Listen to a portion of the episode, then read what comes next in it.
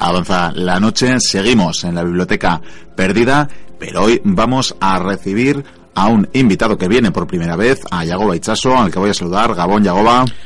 Hola, Gabón y lo vamos a hacer para hablar de un tema que rara vez tiene cabida en este programa, en esta biblioteca, pero que espero que guste a todos nuestros oyentes. Y es que vamos a hablar de historia, sí, pero de historia más que reciente. Apenas tres décadas, 30 años, desde que precisamente se lanzaran al mercado, al mercado por lo menos nacional, unas máquinas que probablemente cambiaron, pues no sé si el ocio y los estudios incluso de mucha gente, pero que desde luego caracterizaron a, toda la década de los 80. Vamos a hablar de esas máquinas de 8 bits, de esa primera informática casera, y lo vamos a hacer, como digo, con Yagoba Ichaso, gran aficionado a la informática, gran conocedor de la historia de la informática, como esta noche vamos a tener ocasión de comprobar, y además también, eh, bueno, trabaja en el sector, es de la tienda Mod PC de Bilbao, precisamente, así que, bueno, vamos a entrar en materia, si te parece. Por supuesto, sí, efectivamente, este año se ha cumplido el 30 aniversario del Spectrum, una pequeña máquina que, bueno, a todos nos da cierta nostalgia, bueno, a todos, a todos los que hemos tenido la, oportunidad de haber vivido esa, esa época de, dorada de, la, de la informática personal, que ahora ha cambiado mucho con el tiempo y, bueno, es, es parte en realidad de nuestra historia más reciente y, efectivamente nació eso hace 30 años, un, año 82, eh, que, bueno, recordaremos porque también tiene mucha importancia en la historia, en la historia regional, nacional e internacional. Entramos en la OTAN, el, el PSOE ganando, arrasando en unas elecciones en las que se echó abajo a la UCD y se creó esa, esa alianza, esa alianza popular con, con éxito. Y bueno, lanzaron la MIR los, los rusos. Bueno, fue un año importante para todos y para la informática fue, fue un año muy especial porque salió el Spectrum, ese ordenador ideado por Sir Sinclair, un, un Sir inglés. Sí, de hecho sí hablamos de caballeros, ¿verdad? Efectivamente. En este caso hablamos de un Sir, pero que, vamos, de, este Sinclair, que tanto habría que hablar. Pues sí, efectivamente, porque entró en la historia no, no por cuestiones políticas, que podía ser igual más, más relacionado con un Sir, sino por cuestiones, pues, pues informáticas.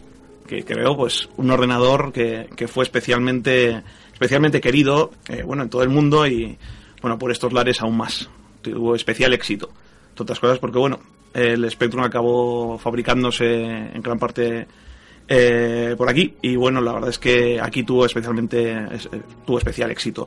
La producción de, de, software, de juegos, pues fue muy, muy grande y y bueno, no solamente juegos, sí, de Software en general hicieron un montón de programitas, aunque el Spectrum efectivamente tenía más apego, o sea, se tenía más apego por el Spectrum por el tema de, de los juegos. Obviamente para temas profesionales había otras máquinas más, más adecuadas. Sí, desde luego fue la entrada o el acercamiento al mundo de los videojuegos en, en casa, vamos, para muchísimos jóvenes, para muchísimos niños de la época, ¿verdad?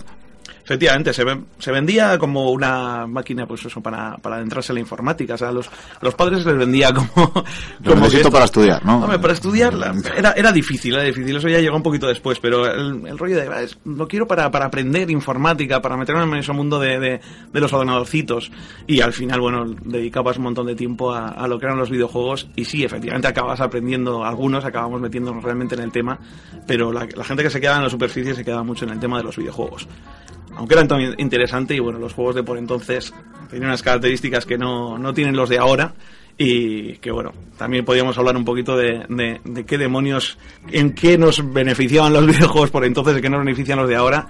La verdad es que ese ordenador lo que tenía es que tenía una serie de, de juegos muy, muy sencillos a, a, los ojos de hoy en día, pero que tenían muchísima personalidad, muchísima imaginación y fomentaban un poquito, pues no solamente el, el, concepto de, la habilidad que tenías con el juego, sino también que fomentaba un poquito la imaginación y, eran un verdadero reto para, para aquel que, que se adentraba en, en el mundo de los videojuegos. Si te parece, estaría bien repasar eh, bueno, esta magnífica máquina que además voy a decir a nuestros oyentes que Yagoba ha tenido bien traer un viejo ejemplar que no sé si funciona, no te lo he llegado a preguntar. Sí, este funciona. Está en funcionamiento, qué maravilla. Sí, sí, bueno, luego, luego yo creo que podemos conectarlo para, para que nuestros oyentes puedan deleitarse con esos maravillosos sonidos que emanaban de esta máquina. No, pero quiero decir que sería interesante recordar que en esta época, bueno, no todos los ordenadores de esta misma generación, pero este en particular, pues eh, era un teclado que englobaba en sus entrañas el resto de la máquina, vamos, los componentes, los chips del ordenador. Y esto lo conectábamos a una tele. Y este era el teclado torre monitor eh, todo en uno, ¿verdad? Efectivamente, por entonces, eh, bueno, ordenadores como el Amstrad, el CPC 464 o, bueno, de contemporáneo el Spectrum, aún más contemporáneo el Spectrum, por ejemplo, el Commodore 64, pues cumplía lo mismo, es un teclado con con todo el, todas las tripas del ordenador. No, luego lo conectabas a un monitor normalmente, en el caso del Spectrum, pues a una televisión, y bueno, pues podías entrar en ese maravilloso mundillo. Muy básico, como digo, también en su maquinaria interna, quiero decir, con una memoria muy limitada, con un procesador muy limitado, creo que era el ZX80. ZX81, si no recuerdo mal, eh, no, Z80A, perdón, un Cilo Z80A, eh, ZX, 81 en un ordenador que también tenía Z80A un poquito anterior al Spectrum. Es decir, que, era una máquina muy, muy limitada cuando salió, eh, bueno, no cuando salió, cuando salió era una máquina simplemente limitada, pero luego podemos comprender que era una máquina muy limitada desde, desde la perspectiva de, del hoy en día. ¿Y qué más nos ofrecía técnicamente? Pues técnicamente era un, cacharro curioso. Efectivamente tenía 48K, 16K de ROM, para que nos hagamos la idea de qué demonios es eso de, 48K, 16K, pues en, un móvil pues podemos tener 8 gigas, ¿no? Que son 1024 megas, que son 1024K. Estamos hablando de millones de veces más eh, información en la que podemos tener el móvil que lo que podía contener los programas del Spectrum. El, aparato dentro de esas pocas características que tenía podía dar muchísimo. Es decir, que el, tema es que eh, los programadores aprovechaban la máquina al máximo para darte pues un montón de cosas, desde cosas tan sencillitas como pueda ser pues un, un, procesador, un procesador de textos para poder escribir guardarlo en una cinta la información y luego incluso imprimirla, que eran pues programas sencillitos que podemos comprender que puede hacer cualquier máquina, pues bueno, juegos muy completos con pues aventuras con mundos muy vastos que, que bueno, yo qué sé, eh, cosas como las aventuras conversacionales, que eran, que eran programas que desde nuestro punto de vista no podemos comprender cómo entraban en, en, tan, poco, en tan poco espacio. El Spectrum tenía, tenía una característica muy especial, que eran los colores, y que es lo que le daba el, el nombre. Esos ocho colores básicos, que se convertían en, en 15 colores gracias a bueno, un truquillo de, que era el tema del brillo, daban pues bueno, una, un, un colorido, una, una imagen especial cuando, pues por eso, por el año 82 no había, no había cosas tan económicas que dieran esa, esos resultados tan bonitos. Era más o menos asequible a la clase media, ¿verdad? Efectivamente, estábamos hablando de 175 libras la versión de 48K cuando, lanzó, cuando se lanzó en el año 82 en, en Inglaterra, aquí llegó pues a unas pues no recuerdo si podían ser 50.000 pesetas, que podía ser una cantidad pues grande, pero se lo podía permitir una clase media, vamos a decir, de, de por entonces. Y bueno, pues la gente que se, que se metía en el dispendio, que no era tanta, como obviamente no había tantos ordenadores en las casas como hay ahora, pero bueno, aquellos que se metían en el, en el dispendio, pues bueno, tenían una máquina que, que daba mucho de sí. Daba mucho de sí y también tenía o generó una mm, grande comunidad, ¿verdad?, alrededor. Hablabas de que se podía, eh, que los programadores lo, lo exprimían, exprimían esta máquina, pero es que tenía miles y miles de programadores, eran casi tantos como usuarios, ¿verdad? Muchísimos. Una, una de las cuestiones que tenía la, informática personal por entonces es que te, animaba de per se a, a, meterte en el mundo de la programación. Eh, tú arrancas el Spectrum y lo que tienes es un, una pantalla que es para programar directamente. Una pantallita en la que te, ya directamente te podías a poner a meter líneas de código. Eso es lo que, lo que tenía de interface, de, de interfaz el, el Spectrum. Ya directamente el Basic el Basic era un lenguaje de programación muy sencillito que cualquiera con pues unas semanas de, aprendizaje podía empezar a, empezar a realizar sus propios pinitos, pues haciendo programitas sencillos que ponían cosas en pantalla o que incluso pues recogían datos o bueno pues podías hacer un montón de cosas.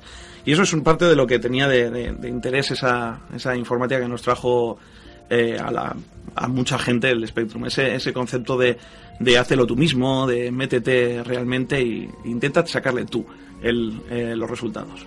Pero bueno, sí, aquí, en, aquí encima había muchos, muchos programadores muy buenos. Unas cuantas personas eh, en España mm, vieron en, la informática personal, en estos ordenadores que todavía no habían llegado en serio a por estos lares, vieron posibilidades de, mercado. De hecho, pues bueno, hubo algunos personajes que intentaron entrar, eh, meter esos, esos productos en, España y bueno, no lo consiguieron porque ya estaban en conversaciones con, eh, con las empresas españolas. La, la, empresa que trajo el, Spectrum fue Investrónica. Investrónica era una, una filial del corte inglés, para, para ser exactos. Antes de que, de que trajeran la máquina, hubo ya un, un grupo de, de, gente con, con redaños para, para meterse en ese, en ese berenjenal, que era la, informática personal y que todavía no se conocía mucho por aquí. Se tuvieron los redaños de mirar a ver qué demonios podían sacar de ello. Entonces intentaron traer la máquina, intentaron ver si había algún otro, otro tipo de vía para, para conseguir algo de esas máquinas. Lo que hicieron es meterse en el tema de del software. Y en cuanto em, empezaron a avanzar un poquito en lo que era el, el software, vieron que, que los videojuegos podían ser una, una vía lógica para entrar, para ver el, para entrar en un mercado que, que pudiera ser factible, para ver cómo, cómo podían tener un hueco en eso que podían eh, considerar interesante. En ese momento se crearon empresas como, como Figurat, que bueno, también se, se, se recordará como, como Made in Spain, un sobrenombre que tenía se crearon empresas luego como Herbe, Dynamic. las personas que, que, formaban parte de, de estas empresas eh, estuvieron metidos en el Spectrum antes de incluso que existiera, de que existiera, conocían ya el ZX80. tuvieron la visión de antes de ese año 82, de ese lanzamiento, ¿no? Ya haberse, bueno, sumergido en ese mundillo. Efectivamente, y también eh, hay que tener en cuenta que por entonces las revistas de, de informática hablaban muchísimo antes de que se lanzara un, un producto, hablaban muchísimo de ese producto, se, se creaba algo que actualmente entre los frikis denominamos la IP, que es esas ganas de, de, llegar a tocar ese, ese, ese, producto o esa cosa que se está inventando. Y bueno, pues esta gente a, a través de esas, de esas revistas eh, pues conocía esos productos que podían salir en el futuro y vieron en el Spectrum, después del éxito relativamente alto que, que, tuvieron, que tuvieron esas dos máquinas, el ZX80 y el ZX81, vieron en el Spectrum pues muchas posibilidades de que podía ser todo un éxito en, en el mercado. Y bueno, se metieron en, en, eso, en un mundo que por entonces no, no existía, lo crearon ellos en realidad. De hecho, no solamente lo crearon ellos, sino que por entonces en el mundo del videojuego estaban los japoneses, estaban los americanos y no había mucho más. Estamos hablando de tiempos de la, de la consola Atari, Atari 2600 y... Sí, de ese Pong y poco más. Sí, había unas cuantas cosillas, pero no había, no había realmente una... Hombre, la, la época de oro de los videojuegos en realidad ya justo estaba... Eh, casi en, declive. Eh, por entonces eh, compañías como Atari estaban en, eh, de hecho en crisis. Fue las, esa visión que tuvo que tuvo esta gente lo que creó de nuevo una, una, una industria floreciente de los videojuegos. Una industria que en realidad fue Inglaterra y España dos países que, que se metieron en serio con ello y consiguieron pues bueno resultados bastante majos y crearon esa nueva esa nueva época de oro de los videojuegos de 8 bits que bueno, difería un poquito con la anterior, que era un poquito más, no sé, más comercial, más de mm, grandes empresas, a bueno, convertirse en una, una cosilla en la que un, un, usuario básico podía llegar a lo más alto, pues haciendo su pequeño programita y, y llegando a ponerse en contacto con estas compañías, y le distribuían el juego, ganaba un poquito de dinero con ello, aprendía mucho en el proceso y, y bueno, se podían hacer un hueco, un sí. poco más social esta, esa forma de, de, de ver el, esa nueva época de, de oro de los videojuegos. Si te parece, antes de seguir con el Spectrum, que realmente sería el gran protagonista de esta generación, o por lo menos eh, lo fue en el Estado español, ya que en otros países triunfarían otros eh, otros ordenadores similares, pero pero otras máquinas, sí que te quería preguntar o que habláramos un poquito, aunque sea brevemente, de esas otras máquinas que convivieron con, con el Spectrum, que en ocasiones tuvieron, como digo, en algunos países incluso más éxito que el Spectrum y que en otros, pues bueno, no llegaron a, a tanto, pero que incluso en potencial, desde luego, sí que eh, dieron algún paso más, ¿verdad? Sí, efectivamente, hombre, el, la máquina que tuviera relación con el Spectrum que más éxito tuvo y más, más importante fue la, fue la Commodore 64, aunque aquí no tuvo ese, no tuvo el éxito que tuvo en otros países, por ejemplo en Estados Unidos era una máquina muy importante. Eh, poco después de salir Spectrum estuvo el MSX, que también tuvo mucho éxito en, en Estados Unidos tuvo un éxito arrollador en, en, países asiáticos, especialmente en Japón. Eran máquinas que tienen, tenían cierta relación con el Spectrum, es decir, eran ordenadores, 8 bits, también, pues lo dicho, máquina con su tecladito en el que, en el que está todo, lo puedes conectar a la tele, pensado para, para el mercado doméstico, pero bueno, una de las diferencias atroces es que el Spectrum costaba pues o la tercera parte o la mitad, y eso hizo muchísimo en su, en su expansión. Aparte existían las consolas. Eh, Atari consiguió con la, con la Atari 2600 pues vender un montón de unidades. De nuevo en España no, no tuvo tantísimo éxito. Faltaba una el, poder adquisitivo que podían tener para este tipo de cosas los, los americanos, los ingleses, los asiáticos y la verdad es que no había ninguna otra máquina justo cuando, cuando salió el Spectrum que pudiera realmente competir en, en, mercados como el del Estado español, incluso Europa en general, era, era más difícil. En, en Europa sí tuvo éxito el, el Commodore 64, más que el Spectrum en realidad. Pero bueno, eran máquinas que, que al fin y al cabo tenían, tenían ciertas similitudes y al final lo que hicieron también es apoyarse un poco unas en otras con el, por ejemplo, los ports llamados, bueno, que hoy en día es muy típico que un videojuego aparezca en varias consolas y en el ordenador, etcétera, etcétera. Por entonces, pues eso empezaba a, verse también. Podíamos ver un juego que pues, salía en el Spectrum y de repente pues lo sacaban también para Commodore y MSX, o lo sacaban para Commodore y también pues acababa llegando a Spectrum o MSX o otras máquinas, que no era la única. Amstrad 464, posteriormente, mi Amstrad 464 tuvo un gran éxito en, en Francia. Sí, por ejemplo, era, llegó a ser el dominante, ¿verdad? Sí. Y el caso curioso de MSX que mentabas, que precisamente pues en países como Japón tuvo un gran tirón, tenía una curiosidad, ¿verdad? Que realmente era una arquitectura que fue replicada por muchas compañías. Sí, efectivamente MSX se, difería en una cosa muy muy importante, se parecía más a los, a los PCs compatibles en un, en un concepto que es que realmente era un estándar. Eh, había un estándar además adoptado por una empresa que luego sería muy conocida en el mundo de la informática, ¿verdad? Sí, bueno, unas cuantas empresas en realidad estuvieron metidos eh, desde Philips hasta Sony, eh, hubo, hubo, unas cuantas más. La verdad es que ahora no, no, no recuerdo qué, empresas estaban metidas, pero fueron unas cuantas y al final, pues bueno. Hablaba de la propia Microsoft. Que ah, bueno, Microsoft, fueron los creadores del sistema operativo del MSX, efectivamente. hay que tener en cuenta que incluso el, Basic del Spectrum está basado en el, de, en el de Microsoft y también tenía royalties sobre él Microsoft. Microsoft está metido sus tentáculos en todos los lados, pero sí fue uno de los, de los promotores de, del MSX Microsoft, sí. Hombre, lo que pasa es que MSX tenía, tenía características muy por encima de las del, de las del Spectrum y las de otros ordenadores y eso tenía su, su problema y su problema era que era caro de narices. ¿Verdad? Sí. Bueno, no obstante, recibiría eh, pues el nacimiento de, si mal no recuerdo, de títulos, pues no sé, como Metal Gear, ¿no? Que hayan llegado hasta nuestros días. Sí, el Metal Gear es, es muy, muy conocido por, eso, porque luego creó, creó esa, esa saga en, en PlayStation que, que arrasó. Metal Gear era un juego sencillito, pero que pegó bastante. Que Konami, por entonces, eh, sacó muchísimos juegos muy, muy buenos en, en MSX. Contra también, ¿verdad? Sí, el Contra, es que, no sé, eran, eran unos cuantos. El, el, tema es que el, en MSX salían juegos muy, muy buenos y muchos eran ports de, de arcade, pero aquí tanto el juego como la máquina eran, eran caros y llegaban pocos. Es decir, eh, era, era mucho más difícil ser un usuario de MSX en, en, Bilbao que serlo, yo que sé, en, pues en Tokio.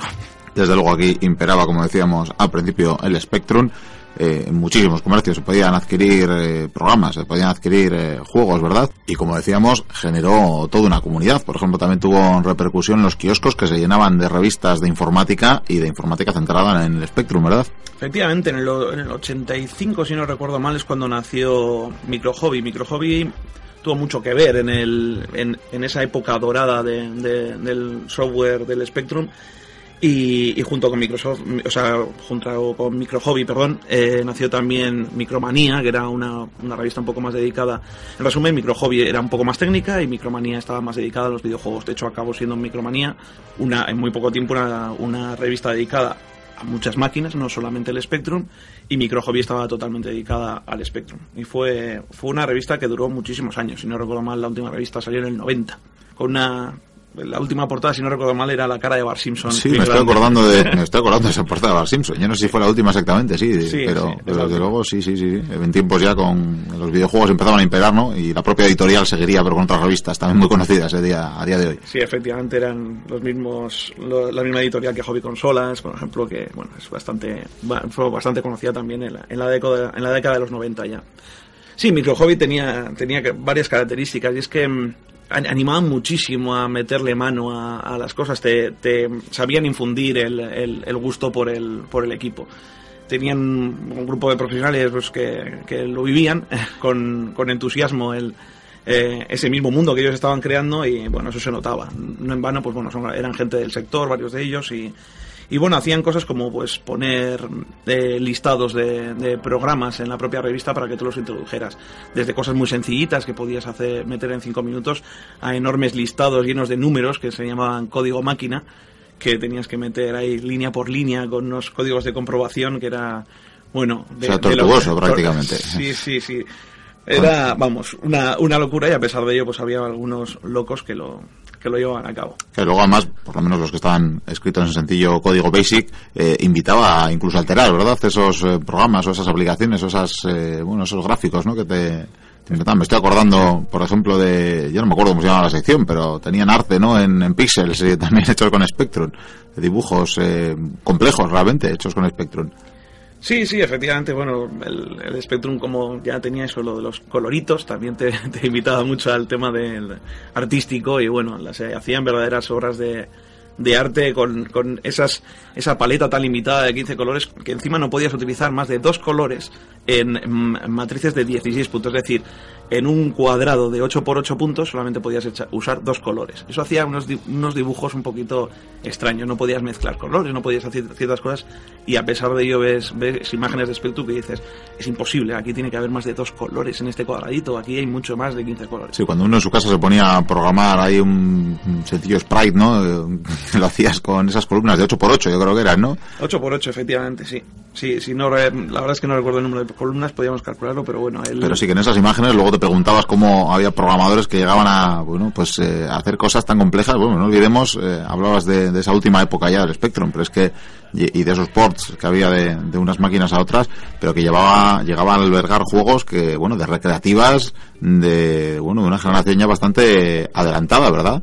Sí, bueno, de hecho, una de las cosas curiosas es que había muchos juegos eso que salían en Spectrum que podían ser muy espectaculares en el, en el Spectrum, pero luego se llevaban otras máquinas y en las otras máquinas hacían algo que se llamaba casi por directo, que era que era casi el mismo juego que el Spectrum, es decir, que máquinas mucho más potentes se quedaban con un juego con el de como el Spectrum, que, que se supone que era de una máquina más limitada. El Spectrum tenía tenía eso, que ya, ya era suficiente, por entonces nos parecía suficiente lo que lo que sacaban de, de esa máquina y sacaban verdaderas maravillas.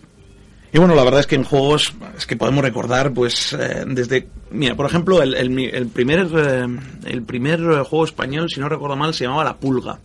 Fue uno de los primeros juegos de, del Spectrum.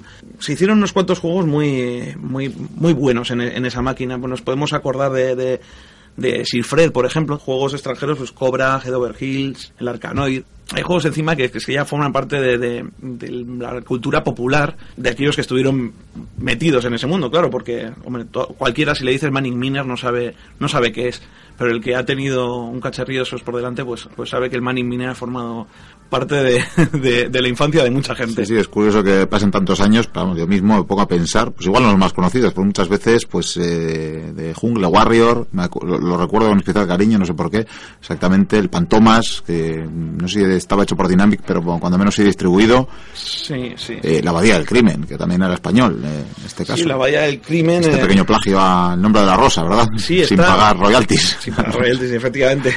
Nada, pero bueno, el Humberto, que si no recuerdo mal, al final eh, hizo algún tipo de mención sobre, sobre el juego positiva. Seguro que le gustó. Y bueno, y esas eh, aventuras gráficas de las que hablabas antes, que también, eh, bueno... Son aventuras conversacionales. Sí, sí, poco, poco gráfico tenía. Sí, efectivamente. De ellas, de esas aventuras conversacionales, junto con otro tipo de, de juegos que se llaman videoaventuras, es de lo que luego al final acabó saliendo el, el mundo de la aventura gráfica. Pero que es, yo ya era de una generación posterior, de los 16 bits. Correcto. Para, para que no sepa de qué demonios estamos, hablando, pues los, eh, los, juegos conversacionales eran un juego en el que te, te, hacían un, te ponían un dibujito en pantalla que era pues como una ilustración en un libro y debajo tenías un texto que te describía pues dónde estabas y te daba la, la, posibilidad de que tú escribieras en el ordenador qué querías hacer pues ir al norte coger la llave abrir la puerta tenías juegos pues desde el clásico Hobbit que fue si no recuerdo mal la, la primera aventura conversacional con dibujos. No, no estoy seguro pero creo que, que fue la primera. Ah bueno luego ya aventuras de Dynamic que yo me acuerdo de Jabato por ejemplo. Jabato fue una, una aventura de, de AD y D, de AD, perdón, que era una, una división de Dynamic que tuvo bastante éxito Jabato, pero bueno, estaba la aventura original, eh, la loca la loca historia de las galaxias no se llamaba no me acuerdo cómo se llamaba pero había uno basado en la guerra de las galaxias que estaba cierto, muy bien. cierto es. Eh, la aventura espacial a, a, secas aventura espacial y no sé, un montón de, juegos muy buenos. La verdad es que... juegos muy buenos y para estos muy buenos mm, también periféricos muy buenos. Desde ese joystick tan básico con esos botones rojos tan maravillosos, tan memorables, pero no hemos comentado, ¿no? Este, este Spectrum que me traes, pues ni siquiera tiene eh, un dispositivo de entrada de datos, sería la postre y aunque luego saldrían hasta disqueteras incluso, pero un casete, algo que mucha gente a día de hoy, muchos jóvenes no saben ni lo que es. Sí, efectivamente, una cosa que se hace curiosa. Eh, pues eso, a mucha gente eh, es, el cómo se, se, cargaban los datos en estos, en estos aparatos. Lo que cogías era conectar, conectabas un casete y le dabas al play. Y entonces empezaban a sonar unos pitiditos muy simpáticos y que realmente era el, principio era muy sencillo, dependiendo de, del, tono y, y, de la presencia o no presencia de sonido, pues se sacaban los bits. Eso es lo que estaba recogiendo de forma muy muy sencilla un, modem que tiene el, propio aparato bueno pues iba sacando el programa. Así se sacaban las 48K pues se sacaban eso a base de pitiditos entonces estabas escuchando 10 minutos de pitiditos sí sí pues los programas ya más básicos de 5 minutos no bajaban verdad sí efectivamente. La mayoría de los de los juegos eh, de los juegos eh, originales de los juegos comerciales pues sí tardaban hasta un cuarto de hora. Y cosas muy sencillitas que has grabado tú mismo pues bueno podían ser desde 15 segundos algo muy muy muy sencillito algo habitual pues eso dos, tres, cuatro, cinco minutos.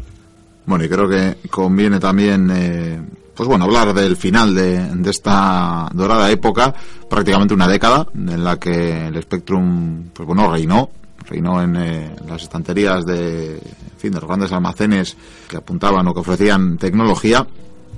Pero lo curioso, no sé si podemos decir esto, ¿no? No, no sé si podemos hablar de resurrecciones o, cosas similares, pero desde luego se podría decir que de alguna manera nunca llegó a morir. No, hoy en día el Spectrum sigue teniendo miles de aficionados. Me atrevería a decir que ahora tiene casi tantos aficionados como por entonces. Tal vez tan metidos no. Pero sigue habiendo mucha gente que, que sigue al Spectrum, es decir, que, que, se interesa por las cosas nuevas que, que salen para este aparato. Y como, bueno, ahora hay más gente que se mete en mundillos así más más submundos, por así, por así decirlo, de, la, de, la, informática, de diferentes conceptos, eso hace que haya un montón de gente que, se, que esté cerca al, mundo retro de, la informática y dentro de ese mundo retro de la informática el Spectrum es uno de los mayores protagonistas. Hoy en día siguen sacando videojuegos, la gente, siguen sacando aparatos para sacarle provecho. Hombre, eh, antes hemos dicho que se cargaban la, los juegos pues, pues con una cinta, hombre, obviamente ya pues no, no, cargamos los juegos con la cinta. No merece la pena, ¿verdad? Viendo otras cosas. Hay que, hay que ser, bueno, de vez en cuando por, por divertirse no está mal. Aunque bueno, como anécdota, eh, las, las cintas antes no era tan fácil encima de meter una cinta del play y que cargara el programa. No, no, tenías que, ese tornillito maravilloso que había que afinar, ¿verdad? La Cimut se llamaba. Cimut, sí. Cimut era ese maravilloso tornillito que cuando no cargaba correctamente la, la cinta tenías que andar moviendo el tornillito para, para poder conseguir cargar. Bueno, el caso es que hoy en día ya no, ya no hace falta. Entonces, por ejemplo, la gente pues va sacando eh, cosas para poder cargar los juegos directamente en el, en el Spectrum con una tarjeta de memoria SD. O, conectar lectores de CD y demás. Yo llego a ver eh, de la mano de, podemos mentarlos, por ejemplo, que hay asociaciones, ¿no? Como Retro Euskal, no, no muy lejos, pero estos lares que, que, hacen estas cosas. Sí, la asociación se llama Retroacción, son una, es una asociación que efectivamente, pues entre otras cosas, hace la, el retromuseo en la, en la Euskal Encounter. Es gente que, que se mueve y, y, y nos trae a la Euskal cosas interesantes siempre todos los años sobre alguno de estos aparatos. Este año, naturalmente, se han centrado en, en este pequeño aparatillo, en el Spectrum. Como no podría ser de otra manera. Creo, y corrígeme si me equivoco, que incluso conectarlo a Internet también es posible, ¿no? Efectivamente, parece raro, pero sí, se puede. Ya por entonces, por entonces, tiempos de, de tiempos de oro del Spectrum, vamos, en el ochenta y pico, la gente, obviamente no existía Internet por, por estos lares, Internet no, no llegó a, implantarse realmente pues hasta el año 90 y algo, si no recuerdo mal, a implantarse de verdad. Pero por entonces lo que se hacía la gente era conectar a BBS. El mundo de las BBS era más típico de, pues de, para universitarios y, y otra gente, pero con Spectrum también se podía llegar a... Hay alguna BBS de Spectrum. Y como eso había otras cosas muy raras. Había modem de, modem de radio. Era. Mira, el mundo del wifi ya existía por entonces. El mundo del wireless, no del wifi. Pero, pero sí, había gente que se hacía sus, sus modem de radio e intercambiaban datos y programas a través de, la, de la radio. De, de la radio, de, en este caso, de la onda corta. Pero bueno, la verdad es que había también casos, casos curiosos como pues el, programa El vicio del silicio de, Radio Bilbao que, llegaban a, emitir programas de, Spectrum por la radio. Programa que, por entonces eh, eh, dirigía Fermín Rotaeche, que bueno, fue un programa muy totalmente pionero en, Europa en cuanto a un programa de radio dedicado a informática y, y ese tipo de cosas, es que no existía nada había un montón de opciones. La cuestión es que sí, que ahora se siguen haciendo cosas y como conectarse a Internet, pues bueno, se, me ocurren unas cuantas más de, cosas raras que han hecho, hasta un sistema operativo con ventanas y bueno, un montón de cosas raras. Incluso que haya, no sé si para el propio Spectrum, supongo que también, pero para muchas máquinas antiguas que se siga programando programas y juegos nuevos, ¿verdad? Sí, efectivamente, sí, está, mal que yo lo diga, pero en el, propio bar de, mi hermano, que es la, Churro aquí, aquí en Bilbao, como, como sistema publicitario es muy extraño, eh, optó por, por lanzar un juego de Spectrum. Es una cosa extraña, día de, en, el año 2011, de repente decide pues ¿qué hacemos para publicitar el local? Pues vamos a sacar un juego de Spectrum. Y ha tenido su, su aquel juego de Spectrum y de MSX, si no, si no recuerdo mal. Mm, la verdad es que hoy en día el Spectrum todavía sigue teniendo su, su hueco en, en el mundo. Hay gente que, que nos sigue gustando. Bueno, obviamente una de las, de las formas más, más obvias para recordar el Spectrum son los emuladores los emuladores de Spectrum, pues bueno, son de hace un montón de, de años, que existen desde hace un montón de años y te permiten pues fácilmente desde cualquier ordenador cargar un juego de Spectrum y volver a disfrutar de... Yo diré que la primera vez que cargué hace unos años, unos cuantos, un, emulador de Spectrum, solo el oír el desplazamiento del cursor ya, no del cursor, no existía cursor como lo que llamamos a día de hoy, desplazarte entre el menú de arriba a abajo. Sí, sí, solo oír ese, ese sonido ya, vamos, me hizo casi, me arrancó la lágrima, prácticamente. Sí, la verdad es que se, hace curioso el arrancar un Spectrum hoy en día, aunque sea en un emulador, se hace, se hace muy curioso. Pero bueno, sí, llegó un momento en el que efectivamente se acabó la, época dorada. O sea, como hemos recordado la Micro Hobby cerrando su, su redacción, pues bueno, no solamente cerró Micro Hobby su redacción, sino que cerraron las compañías de, de juegos, cerraron las compañías, bueno, que, que, que dejaron de fabricarlo. Amstrad, Amstrad llegó a comprar la, la, la compañía de, de Sinclair sacaron su ZX eh, Spectrum Plus 2, su Plus 3, etcétera, pero bueno, llegó un momento en que también dejaron de, fabricarlo. Hubo un par de ordenadores que eran compatibles con el, con el Spectrum, el San Coupé y otra, otro par de cacharrillos raros que salían por entonces, pero bueno, ya era una época, el 90 y el 90 más o menos, en el que ya pues todo el mundo tenía una amiga o tenía un PC o ya se había olvidado del mundo de, de, la, de los ordenadores o se había pasado al mundo de las consolas o a más cosas, vamos. El caso es que el Spectrum quedó un poquito atrás, porque por entonces ya estaba la NES, la Mega Drive, el caso es que... El caso es que al Spectrum se le acabó el tiempo, que es lo que nos está pasando esta noche con esta sección esta, que le hemos dedicado al Spectrum y a esa, pues bueno, época, primera época gloriosa de los ordenadores domésticos, todavía no PCs, que esto ya sería otra época, que no estaría mal traer a Yago Baichaso si tiene bien otro día venir a ilustrarnos con su conocimiento. Y no sé si quieres añadir algo más, eh, algún último homenaje a esta gran máquina que tenemos aquí delante. Pues nada, que todo aquel que, que recuerda este cacharrillo, que, oye, que aproveche, que entre en Google, que mire qué, es lo último que, que, se ha visto en el espectro y que alucine un poco con el hecho ese que, que sigue, que sigue vivo y que tiene la posibilidad de, de bajarse un emuladorcito o cualquier cosa y bueno, revivir, revivir esa historia muy moderna esa historia de hace tan solo 30 años, de hace dos, tres décadas, y bueno, que, que sí, que no suelte una lagrimita, sino que si se vuelve a, meter en ello, que, que, sepa que hay asociaciones, que hay sitios donde, donde mantener el, recuerdo muy vivo. Bueno, incluso descargarse página por página toda la historia de Micro Hobby, vamos, todas las revistas que, están también disponibles en, en Internet. Un bonito proyecto, desde luego. En fin, pues eh, Yagoba, muchísimas gracias, Carricasco, por habernos acompañado en la biblioteca perdida para hablar de un tema, pues yo creo que la primera vez tan cercano en la historia como este, pero que desde luego nos ha gustado y por eh, lo dicho, por eso te invitamos a volver cuando quieras. Carricasco, por supuesto, por volver, volver a estar por aquí cuando quieras. Pues seguimos con el programa.